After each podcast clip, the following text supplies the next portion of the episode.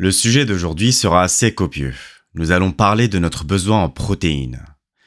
Pourquoi donc commencer par ce nutriment? Et si je vous disais que le terme protéine est un dérivé savant du grec protos, premier Envisageons la problématique sous un angle spécifique. Pensez-vous que nous, j'entends dans une société développée, mangeons trop ou pas assez de protéines?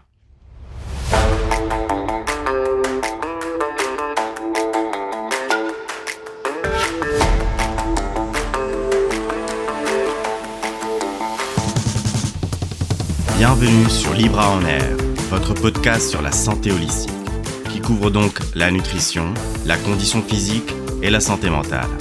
Je suis votre hôte, Yacine Damil, et je partage avec vous le carnet de route de tout ce que j'ai appris ces dernières années en développant l'IA, l'intelligence artificielle, derrière Libra Diet.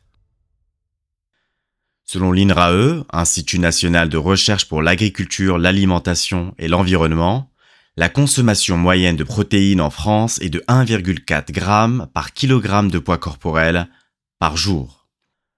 Or, selon l'EFSA, le besoin en protéines pour un adulte est de 8,83 g par kilogramme par jour.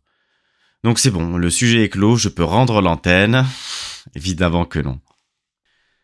Quand certaines personnes avancent qu'on mange trop de protéines, ce qu'elles disent réellement, c'est qu'on mange plus que la quantité minimale de protéines recommandée. Mais il ne semble pas y avoir de consensus sur l'apport maximal tolérable. Certains recommandent, par bon sens, de ne pas dépasser, pour des personnes en bonne santé, 3 voire 4 fois la dose minimale. Selon une étude de 2020, les personnes présentant déjà un risque élevé de maladie rénale devraient quant à elles éviter une alimentation hyperprotéinée et contrôler cet apport avec leur médecin traitant. Pour la parenthèse, afin de savoir où vous vous en situez en termes de consommation protéique, je vous recommande d'utiliser une application de suivi comme Libra Diet.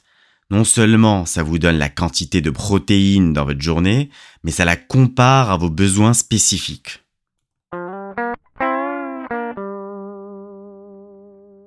Il y a en fait un réel intérêt à consommer plus de protéines que le strict nécessaire. Prenons par exemple un régime qui tire 20% de ses calories des protéines, au lieu d'un minimum de 10%. Il présente plusieurs avantages, notamment un meilleur contrôle de l'appétit, un métabolisme légèrement accru et un gain de tissu musculaire maigre, surtout pour ceux qui font de la musculation. Comme vous en consommez probablement déjà plus et pas trop, avant d'augmenter encore votre apport en protéines, je vous conseillerais de l'optimiser un peu. En effet, nous pouvons obtenir plus de bénéfices en répartissant les protéines plus équitablement tout au long de la journée. Les Français, par exemple, consomment la majeure partie de leurs protéines quotidiennes lors du repas du soir. Équilibrer l'apport en protéines entre les repas permettrait d'en maximiser les bienfaits sans pour autant augmenter la quantité consommée. Par ailleurs, vous pourriez en incorporer systématiquement dans votre goûter.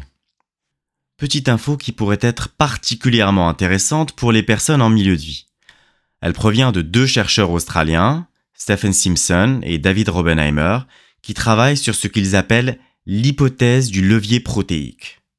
Ils prouvent que l'augmentation du pourcentage de calories provenant des protéines lors de la ménopause pourrait aider à atténuer la prise de poids, notamment autour du ventre, qui accompagne souvent cette transition. Même une augmentation modeste de 15% à 18% des calories provenant des protéines pourrait avoir une incidence. Il faut cependant garder à l'esprit que si vous augmentez les calories provenant des protéines, vous devez diminuer les calories provenant d'autres aliments pour éviter de prendre du poids. Heureusement, les calories provenant des protéines ont tendance à nous rassasier plus longtemps que le même nombre de calories provenant d'autres aliments. Il est également important de rappeler qu'il ne faut pas confondre protéines et viande. Je pense que beaucoup de personnes qui soutiennent que nous mangeons trop de protéines sont moins préoccupées par la quantité de protéines que par la quantité de viande que nous ingérons. Il est fort possible que la quantité de viande que nous consommons actuellement ne soit pas durable d'un point de vue environnemental.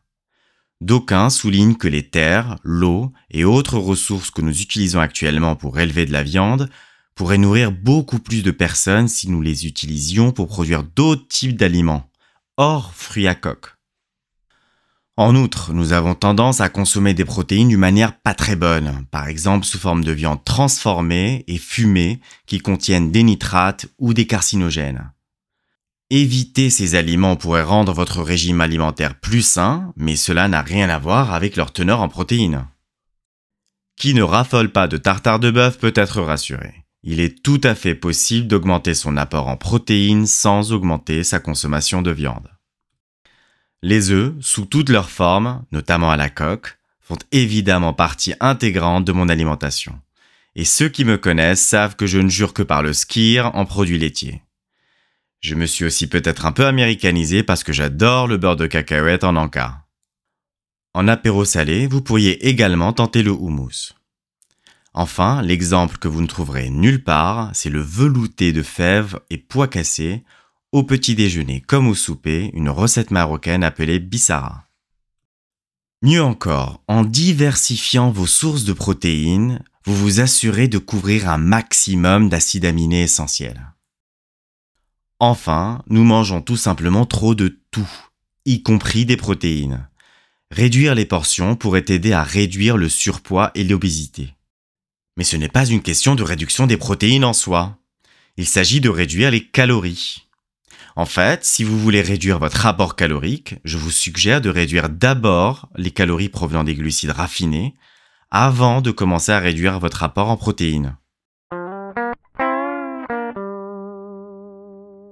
Rappelez-vous que vous consommez probablement assez de protéines et que vous pourriez mieux les répartir dans la journée ou encore mieux les valoriser par de la musculation. Je ferai bientôt des focus sur la densité protéique, les poudres et barres protéinées ou simplement les diverses sources de protéines. Voici un hack perso. Augmentez votre apport en protéines en mangeant plus de céréales complètes. Je m'explique. Figurez-vous qu'il y a au moins 25% plus de protéines dans leur version complète par rapport à leur version raffinée. L'idéal étant de favoriser les sources bio car elles ont gardé leur enveloppe extérieure où se dépose une grande partie des pesticides. Et voilà pour aujourd'hui. N'oubliez pas le petit bonus en fin d'épisode et l'article complémentaire qui contient toutes les références.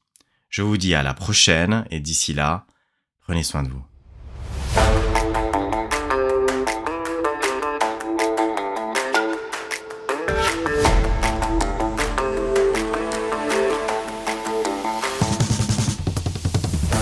Merci d'avoir écouté Libra en Air.